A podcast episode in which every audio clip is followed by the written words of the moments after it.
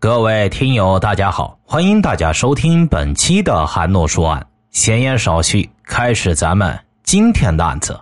二零一二年八月三十日上午，在贵州省遵义市的凤冈县，一名著名的女主持人在广场上惨遭杀害。然而，在光天化日之下，繁华的都市广场将人杀害，凶手却能逃之夭夭。而警方的破案过程也是一波三折。最后，凶手在潜逃四年后才终于落网。而他东躲西藏这么久，却一朝暴露的原因，只是因为他的一个习惯性撩头发的动作。那么，究竟是什么样的人会胆大的光天化日之下行凶作案？还没有留下什么有价值的线索，案子又为何花了四年时间才终于告破？凶手又是为何因为一个动作被警方盯上的呢？二零一二年八月三十日，一场暴风雨席卷了凤冈县。那天刚过正午，当地公安局便接到了一起报案。报案人称，在凤凰广场西侧有一具女尸。凤冈县公安局刑侦大队中队长安青立刻带人前往案发现场进行勘查。警方初步确定死者为女性，年纪在三十岁上下。并且尸体衣着整齐，没有拉扯或拖拽过的痕迹。这也就是说，女尸被发现的地点应该就是第一案发现场。随后，法医对尸体进行检查，发现死者死亡时间不久。他的身上有六处刀伤，全部都集中在后背，可以说是刀刀致命。队长，这里有把伞。勘查员大喊道：“安青急忙应声跑了过去。他仔细看了一下，这把伞是撑开的，并且手柄上有着微量血迹。他判断这极有可能就是受害人掉落的雨伞，因为雨下的实在太大，案发现场遭到了严重的破坏，凶手的脚印等信息都被雨水冲刷的一干二净。但刑警们并没有放弃，仔细的在周边排查。”试图寻找凶手遗留下的蛛丝马迹，最后在距离死者不远处的护栏上发现了一个五毛钱硬币大小的血迹。死者遇害的地点已经是广场的最西侧了，翻过护栏就是一片小树林，通往一个比较大的公园，所以警方推断这很有可能是凶手沾上了死者的血迹，在翻越护栏逃跑时留下的。但猜想终究是猜想，办案讲究的是证据。警方来到那个公园，试图寻找一个能够拍到凶手逃跑路线的监控。可经过排查，民警发现这片区域属于无监控地带，而且因为下雨，当天公园没来人，所以就没有目击者。于是，警方又把注意力放在案发地的凤凰广场。那里是凤冈县最繁华的地方，四周商铺林立，也是当地人主要的活动场所。警方觉得这周边很可能有人目睹了凶手的作案经过，于是立刻着手从周边商铺开始调查。结果让他们大失所望，周围的商家都表示自己没有注意到有人行凶的情况。这一下让身为中队长的安青有些沮丧。他怎么也想不到，凶手在这么繁华的地方作案，却没有留下一丝踪迹，还能全身而退。就在安青一筹莫展之际的时候，一位警员突然喊道：“钟队长，你看那边摄像头能不能拍到这里的画面呀？”他顺着侦查员的手指方向，抬头向远处看去，激动的说：“应该可以。”马上通知监控室调监控。刑警们来到监控室后，调出当天上午的监控，但画面转到那个时间段后，众人再次皱起了眉头，因为摄像头离案发现场比较远，又恰逢是雨天，监控捕捉到的画面非常的模糊，根本看不清人脸。但这也是唯一的希望了，刑警们只能做最后的尝试。他们把视频放大了十倍，前后反复观看了五十几次，终于发现了一丝端倪。在上午十点二十九分的时候，画面中出现了一个极其模糊的人影，但是根据雨伞的颜色和衣服的颜色，可以确定这就是受害人。当他走到画面中间的时候，突然出现了一个人。这个人出现后，便迅速冲向了受害者的方向。随后，画面中雨伞剧烈的抖动了几下，两个人影便一起消失在了模糊的雨雾之中了。看完监控，刑警们感受到了一丝压力。他们认为这个案子并不像想象中那么简单。就在他们感到困惑的时候，刑侦部门传来的消息让案情再次陷入僵局。现场的伞把手和护栏上的血迹都来自受害者，仅有的两处血迹都是死者的。警方还是没有发现任何跟凶手有关的线索。与此同时，这个消息开始在市民中不胫而走，一时间传得满城风雨。后来有人认出这个被害的女子正是当地小有名气的电台主持人刘晓云。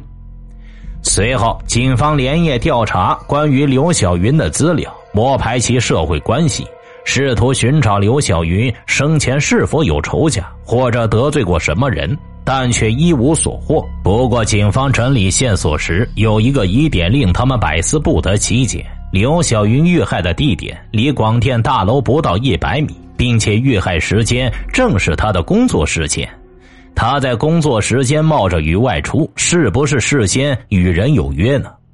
带着这个疑问，警方调取了他工作单位附近的监控，最后在凤冈县广电大楼南侧发现了刘晓云当时的踪迹。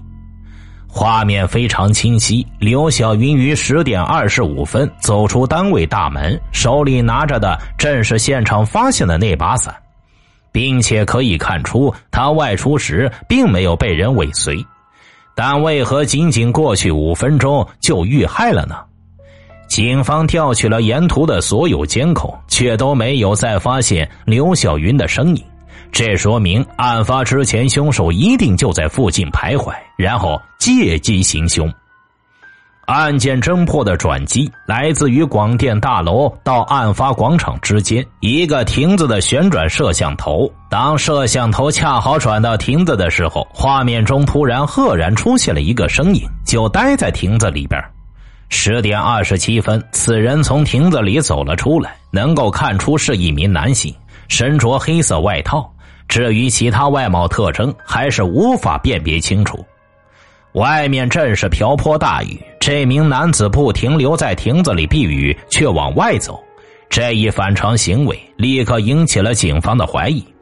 而刘小云是十点二十五分走出广电大楼的，并在四分钟后遇到了凶手。该男子则是十点二十七分走出了亭子，在两分钟的时间里，他完全可以追上刘小云，且具备作案时间。这名黑衣男子很可能就是凶手或者重要的目击证人，不过在后续的监控画面中，他的身影并没有再出现。刑警们只能拿着两段仅有的监控录像反复对比，期望能找出一些线索。功夫不负有心人，他们终于揪出了一个小细节：刘小云从广电大厦出来时，身上背了一个女士挎包。但是在现场并没有发现这个包，于是警方再次返回案发现场搜寻，在广场一公里外的水沟里发现了死者的挎包，打开一看，里边只剩下两块钱和一些化妆品。警方由此怀疑凶手劫财的可能性比较大，但一个新的疑问也接踵而至：既然是劫财，为何要痛下杀手呢？法医的尸检报告显示，刘小云身上没有打斗、抵抗造成的伤痕，也就是说，凶手实施抢劫时，刘小云并没有反抗。可凶手却连捅他数刀，而且都是朝着致命的部位下手，并且从刀口来看，凶手使用的刀并非普通的水果刀，而是一种管制刀具，很可能他是专门购买来用于作案的。但当时的监控中并不能看清那名黑衣男子是否持有刀具。现在的当务之急就是找到这关键人物。警方开始排查在案发当天跟刘小云有过接触的人，试图锁定黑衣男子的身份。在调查中，他发现最后一个跟他有过接触的是其好朋友李辉。警方从李辉的口中得知，当天刘小云说自己要去办职称材料，所以就拜托李辉骑摩托车送自己去广电大楼。到了之后，李辉说自己还有事，就要先回单位了，并且当天一直在单位，再也没有出来过。他也没有想到，自己的好朋友在办完手续出来后就遇害了。李辉还告诉警方，自己和刘小云是发小，彼此特别了解，对方和他的妻子也是多年的好友，自己不可能害刘小云的。而且刘小云平日为人开朗，人缘特别好，没听说过有什么仇家。只是在案发几天前，李辉曾看到刘小云跟前夫在单位门口因为复婚的事情发生了争执。警方开始怀疑是不是刘小云的前夫要求复婚未果，心里萌生了恨意，所以才下此毒手。侦查员随即找到刘小云的前夫，令警方感到意外的是，刘小云的前夫听说她被人杀后，感到非常难过。根本不像是杀了人的样子。在随后的交谈中，他说自己的前妻平时喜欢在网上聊天，通过网络结交了不少网友。为此，两人之前没少吵架。他觉得可能是刘小云在网上得罪了什么人，所以人家前来报复。为了弄清楚事情的真相，警方调取了刘小云的网上聊天记录，还真发现了这么一个人。此人名叫谢光，他和刘小云的聊天记录高达几百页。不过，这个谢光不是本地人，而且警方调查了他的出入信息后，发现谢光在案发前后也没有出入过凤冈县。通过进一步调查后，基本排除了谢光的作案嫌疑。此时，警方已经对刘小云的其他社会关系基本上排查完了。决定再找刘小云的父母了解情况。两位老人知道警方是为女儿被害的事情来的，瞬间绷不住了，哭了良久，才勉强平静下来，与警方沟通。他们告诉警方，自己女儿平时不跟他们住在一起，所以他们也不太了解女儿的个人生活。不过，他们提到，女儿和女婿魏建国之所以离婚，是因为女婿不太喜欢女儿在网上广泛交友，时间长了，两人总是吵架，并且魏建国还曾对女儿实行过家暴。魏建国此前的暴力行为很快引起了警方的注意，他们开始在进一步搜索他的个人资料，发现他曾当过两年义务兵，还立过个人三等功。根据法医之前的分析，凶手应该是个身强力壮的人，这与魏建国的身形特征很是吻合，并且之前还有过家暴行为，这也加大了警方对他的怀疑。并且魏建国之前告诉过侦查员，离婚三年自己都没有再婚，就是一直在等着跟刘小云复婚，所以很有可能是魏建国因爱生恨，痛下杀手。很快，警方再次找到魏建国，对他进行审讯，却得知案发当天他一直待在单位，没有出去。单位领导都能给他证明，所以他并没有作案时间。这一下，案子再次陷入了困境，警方只能从头再来，寻找新的破案思路。他们开始在网上发布悬赏公告，提供有效线索的人奖励五万元人民币。不久，广场附近的一个商户找到警方，称自己有重要的线索要提供。他说，案发当天自己店里有个伙计张强没来上班，并且从那以后都没来过，就像是人间蒸发了一样。据店铺老板描述，张强时年二十多岁，体型偏瘦，平时爱穿黑色上衣，住在人工湖附近。那么，张强会是监控里的黑衣男子吗？根据店老板提供的地址，警方找了过去。到了地方，才发现张强早已经搬走。由于他是从外地来的，在凤冈没啥朋友，也没人知道他的去向。更让警方没想到的是，他们在网上没有查到张强在凤冈的出入信息，就像这个人并不存在一般。加上凤冈县是个相对偏远的县城，资源配置比较落后，并没有先进的刑侦技术能够侦破此案。时间一转眼，两年过去了，这起案子被遵义市列为重点侦破对象，却迟迟没有进展。上级和舆论的压力让负责这起案子的凤冈县刑侦大队副大队长张先某喘不过气了。虽然案子暂时搁浅，可刑侦大队每个人都不曾放弃过他。没事的时候，大家都会一起看看卷宗，找找有没有遗忘的细节。随着时间的推移，DNA 新技术也在不断更新。终于在一次例行送检案件材料时，化验室传来了新的消息：在刘小云的衣服上，法医提取到了两个外染色体。虽然只是残缺的染色体信息，但至少能够确认他们的主人是名男性。于是，警方立刻着手开始对比，但因为当时技术比较落后，只能手动在数据库内逐一对比。几名刑警轮班熬夜，对比了五百多名男性的 DNA 后，发现其中一个叫李辉的，但李辉嫌疑之前已经被排除了。那剩下的这个 DNA 就极有可能是凶手留下的。很快，警方在 DNA 库里发现一个符合信息的人，此人名叫徐文海，时年五十岁，也是凤冈本地人。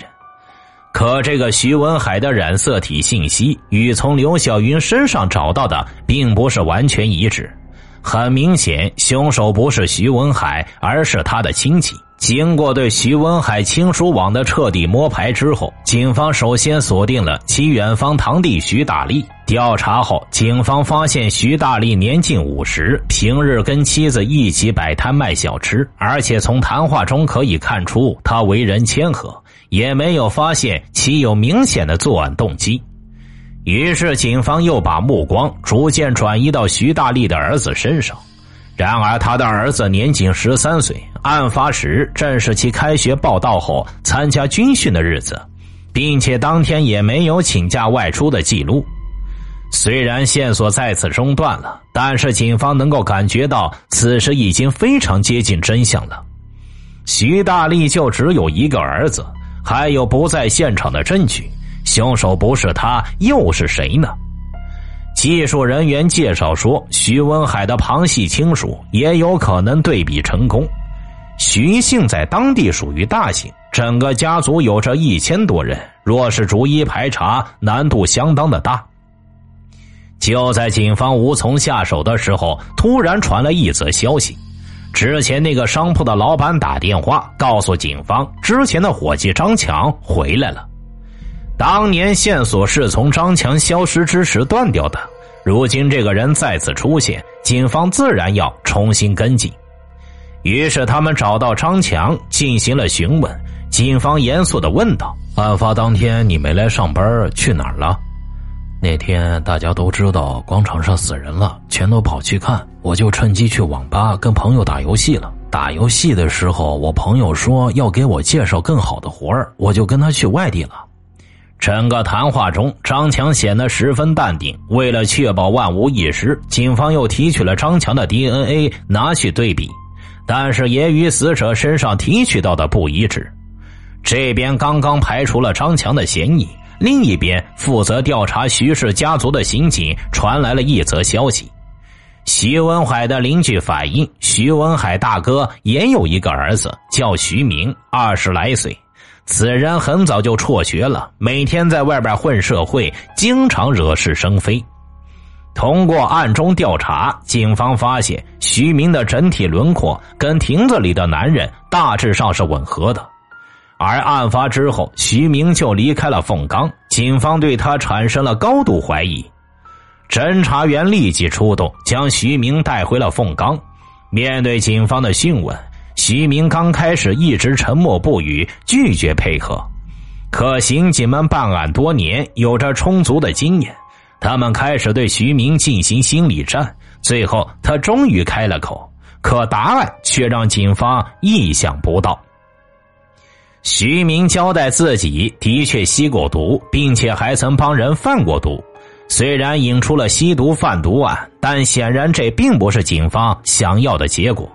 他们觉得徐明很可能是在耍心眼，便把话题往杀人案上引。不料徐明表现的十分淡定，他说：“案发当天自己跟朋友一起吸毒，后来才听说有人遇害了。”随后，徐明给警方提供了一条重要的信息。他说自己堂叔家有一个儿子，常年在外打工。这一线索让警方是又惊又喜，因为徐明口中的堂叔不是别人，正是之前警方怀疑过的徐大力。徐大力曾说自己只有一个儿子，案发时还在军训。警方对照了一下他的户口信息，的确没有说谎。大家瞬间疑惑了：他的儿子不可能一边读书一边出去打工吧？难不成徐大力还有别的儿子？这时，徐明再次开口：“我堂叔之前还有一个儿子叫徐飞，过去给他大哥了。”警方立刻调查徐大力的老户籍，发现还真有这么一个人。在户口迁移的过程中，徐大力的儿子变成了他的侄子。这样的一条线索，让这桩沉寂了三年多的命案再次迎来了转机。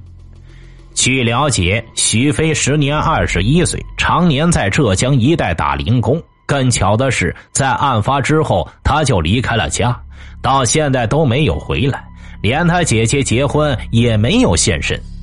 警方立刻赶往浙江寻找徐飞，可就当他们找到家门口时，心中却再次打起了鼓。徐飞的同事反映，此人平日里为人低调，工作时兢兢业业，是大家眼里人畜无害的好人。试问，这样一个人真的会在光天化日之下动手行凶吗？为了弄清真相，刑警们开始暗中蹲点观察徐飞。在经过半个月的蹲守后，警方发现徐飞有一个习惯，那就是频繁的撩头发，并且还是用左手。这个动作让侦查员想起了一个细节，在那个旋转摄像头拍到的画面中，亭子里的男人也是这样的姿势，把左手举起来。除此之外，警方还暗中把收集到的徐飞的生物检材送去对比，结果显示跟死者身上提取到的染色体完全一致。如此相似的习惯和高度吻合的 DNA 信息，让警方再也按耐不住，他们直接出动，把徐飞带回了凤冈。徐飞被捕时，并没有表现出惊慌和不安，他在审讯中很平静的交代了自己的犯罪经过。案发当天，他在亭子里边寻找抢劫的目标，恰好看到刘小云背着挎包出来。他觉得挎包看起来很值钱，猜测里边应该有不少的钱财，便上前实施了抢劫。他用刀把刘小云逼到角落里，夺下挎包，准备翻越护栏离开现场。本来他都已经打算逃跑，可身后却传来刘小云的骂声。徐飞气不过，想着回去捅刘小云一刀吓唬他，可因为他也是第一次作案，有些紧张，直接连刺了好几刀。看着刘小云倒下没了反应，他就慌忙逃离了现场，连夜离开了凤冈。随后，徐飞指认了他当年作案后丢弃在附近人工湖里的凶器，人证物证俱全，至此案件真相大白。二零一八年十月二十三日，遵义市中级人民法院对该案进行了公开审判。